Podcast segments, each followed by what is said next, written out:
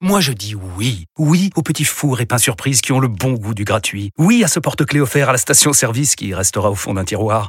Oui à une pizza achetée, la deuxième offerte, parce que celle offerte est toujours meilleure. On préfère tous quand c'est gratuit. Chez Skoda, profitez de deux mois de loyer offert sur une sélection de modèles jusqu'au 31 mars. Portes ouvertes ce week-end. Skoda. Deux loyers offerts après premier loyer en LLD 37 mois sur toute la gamme Skoda, Orenia et Enya Coupé, c'est accord par Volkswagen Bank. Détails sur skoda.fr. Au quotidien, prenez les transports en commun. Vous écoutez RMC. L'entretien RMC. Et l'invité de l'entretien RMC ce matin, c'est Nicolas Fortin, secrétaire national de la Confédération paysanne, éleveur de bovins et de porcs dans la Vienne. Bonjour à vous. Bonjour. Merci d'être avec nous en direct euh, depuis la porte de Versailles. Vous êtes un peu nos yeux et nos oreilles sur le salon de l'agriculture ce matin. Situation très tendue, des bousculades et même des coups échangés euh, avec les CRS, des manifestants euh, de la coordination rurale et de la FNSEA qui ont forcé le passage, qui ont forcé l'entrée pour aller, disent-ils, à la chasse au Macron. Vous avez assisté à cette scène, Nicolas Fortin? Oui, oui, j'étais dans le haut j'ai vu le défilé. Oui, voilà. Donc maintenant, il y a il y a autant de CRS que de bâches dans, le Haut-Rhin. Ça fait une ambiance un peu bizarre, mais bon, voilà. Je pense que c'est un peu normal que la colère s'exprime. La colère, le préfet de police de Paris euh, est même sur place, c'est dire à quel point euh, la sécurité et la tension euh, sont énormes. Nicolas Fortin, quand vous voyez ce genre de scène, franchement, vous vous y attendiez ou ça vous choque? Bon, ça, ça, ça me choque pas. On s'attendait bien à ce que ça soit compliqué. Euh, nous, ce qu'on qu'on voudrait quand même, c'est que, voilà, au-delà de cette mise en scène, de ce pseudo euh, débat qui peut avoir lieu, etc., que, que l'on parle des, questions de fond et, et pourquoi les, les, paysans sont en colère. C'est bien pour nous euh, un vrai problème de, de, revenus pour les paysans. Et voilà, donc euh, voilà, aujourd'hui, euh, je pense qu'il faut revenir à ce débat de fond que nous on porte depuis le début. Euh, comment on permet aux paysans de vivre de leur production et d'avoir un revenu Sans grand débat, euh, finalement, Nicolas Fortin. Oui, mais ce grand débat, a, enfin voilà, euh, ça c'était un peu une mise en scène qui était voulue par, par, le président. voilà, il a rencontré les différentes forces syndicales, il a rencontré des paysans, on a rencontré à plusieurs reprises des membres du gouvernement. Voilà, nous on a par exemple la Confédération paysanne, on a fait un certain nombre de propositions. rien n'a été retenu dans, dans ce qui a été annoncé. Aujourd'hui, on a annoncé quelque, quelque chose, des trucs, des choses notamment pour, qui ont beaucoup touché des grandes cultures, mais quoi sur l'élevage?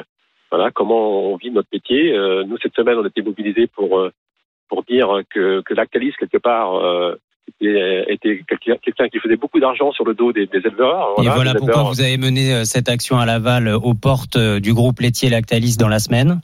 Oui, voilà, comment, comment on permet d'avoir un, prix rémunérateur pour les paysans. Voilà, donc on a quelqu'un qui est richissime et qui, qui, qui, tire les prix vers le bas. Emmanuel Beignet, le patron de, de Lactalis. Ces questions de fond, Nicolas Fortin, elles sont en train, a priori, d'être abordées par Emmanuel Macron au moment même où il y a ces bousculades dans, dans les allées, en attendant la déambulation d'Emmanuel Macron, si elle se tient, vu l'ambiance.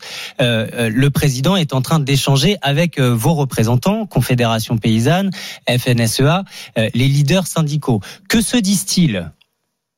Bah, que c'est des styles, moi j'y suis pas, je pas, voilà, je sais ce que nous on va porter, hein, on va porter la même chose qu'on vient de vous dire, que, que nous il nous faut vraiment, euh, vraiment une vraie politique agricole qui change pour donner des perspectives aux paysans. Donc euh, la transition, euh, la transition agricole, elle est nécessaire, tout le monde en a besoin. Voilà, il faut vraiment changer de modèle et permettre et revenir sur sur les prix pour que les gens puissent avoir du prix et puis être capables de, de faire cette transition. Et voilà, il faut donc euh, arrêter ces accords de libre-échange, ça se comporte énormément. Il faut revoir profondément la loi Egalim euh, pour, euh, pour vraiment instaurer des prix planchers pour protéger les paysans. On peut pas arrêter, il faut arrêter de mettre en concurrence l'ensemble des paysans du monde. Tout ce qui a été annoncé, parce que ça fait un mois hein, que cette colère grande, tout ce qui a été annoncé, beaucoup de mesures tout de même, ne suffisent pas on est resté dans, des, dans des annonces très superficielles. Alors, euh, la simplification administrative, etc., ben, bien sûr qu'il y avait des choses à simplifier. Euh, il y a plein de normes aussi que l'on conteste. Après, euh, il y a des enjeux qui sont hyper importants, sur, lesquels on ne peut pas faire l'impasse. Hein. Comment, comment on adapte l'agriculture au changement climatique? Comment on, a, on, a, une agriculture qui utilise moins de pesticides? Pour nous, c'est incontournable. Donc là, on a plutôt observé des reculs là-dessus. Je ne pense pas que ce soit bénéfique pour personne. Encore une fois, c'est la suppression des normes. C'est voilà pour, que les paysans puissent supporter ces normes, il faut arrêter de les mettre en concurrence et de vouloir toujours produire au moins cher. Voilà, si on veut, euh, si on veut une agriculture euh, bien ancrée sur notre territoire, avec beaucoup de paysans, voilà, c'est indispensable. Et pour nous, l'installation, c'est hyper important. Aujourd'hui, on est à moins de 400 000 paysans. Et il faut arrêter l'hémorragie. Donc, il faut redonner des perspectives au monde agricole. Et là, on, il a nécessité de faire une grande loi d'orientation agricole qui aille dans ce sens-là pour permettre aussi l'accès aux frontières. Emmanuel Macron la promet mardi. Euh, c'est l'annonce, en tout cas, de cette grande loi de programmation agricole. Est-ce que vous lui faites encore confiance, non seulement pour euh, vous écouter, mais pour résoudre cette crise? Parce que vous venez de nous dire, on fait plein de propositions, il n'y en a aucune qui est retenue du, de notre côté, de la Confédération paysanne. Pourquoi? Il n'y a que la FNSEA qui compte?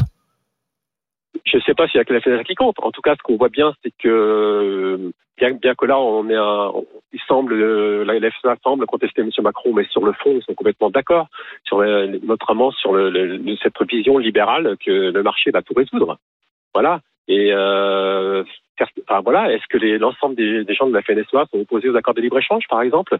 Moi, je suis éleveur de viande bovine. Euh, il me semble que même la FNSEA, on sait très bien que si on, ouvre, euh, qu'on conclut des accords avec un Mercosur pour faire rentrer de la viande euh, d'import, euh, ça va forcément tirer les prix vers le bas.